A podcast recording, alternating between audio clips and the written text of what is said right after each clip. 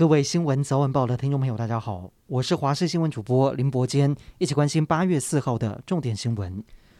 中国解放军展开大规模军演，而且演训区域从原本的六个临时增加到七个。中国声称，解放军东部战区海军有舰艇到台湾东部海域，也有卫星拍到疑似解放军零五五型万吨驱逐舰。另外，我国国防部和中国先后证实，解放军朝台湾周边发射东风飞弹。我方除了强调及时掌握发射动态，启动相关防御，也谴责中方破坏区域和平。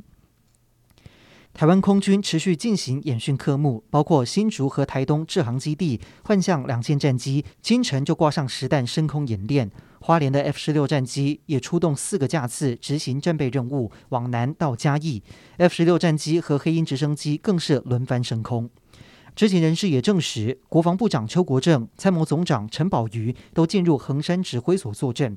总统府发言人也表示，国安团队以及国军随时完整掌握状况。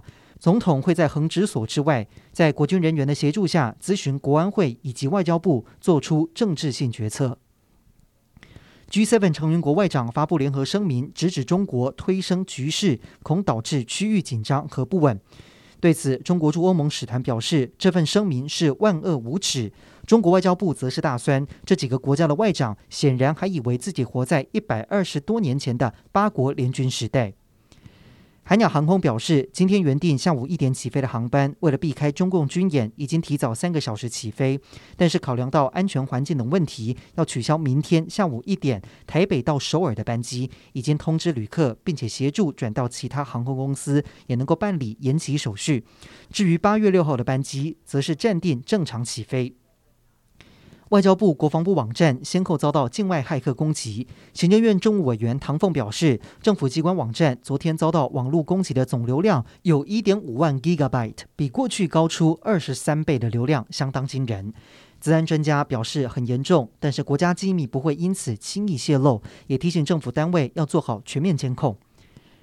中国以反台独之名逮捕三十二岁的台湾男子杨志渊。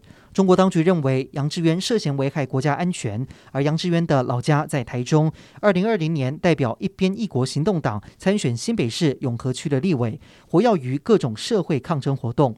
不过，跟他认识八年的好朋友表示，杨志渊近年来很积极地跟统促党接触。这一次去中国，疑似是为了参加围棋比赛。听到杨志渊被捕，他们都相当震惊。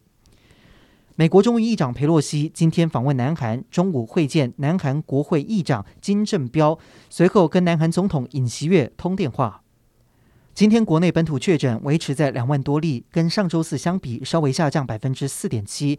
不幸死亡的人数则是增加五十六个人，儿童重症也新增两例，都是 Miss C，分别是六个月大的男婴以及五岁的女童，目前都已经康复出院。而日前公布本土 BA. 点五确诊指标个案是北部的三十多岁女性，匡列一名职场同事，基因定序却是 BA. 点二，目前还没有找到这个指标个案的感染源。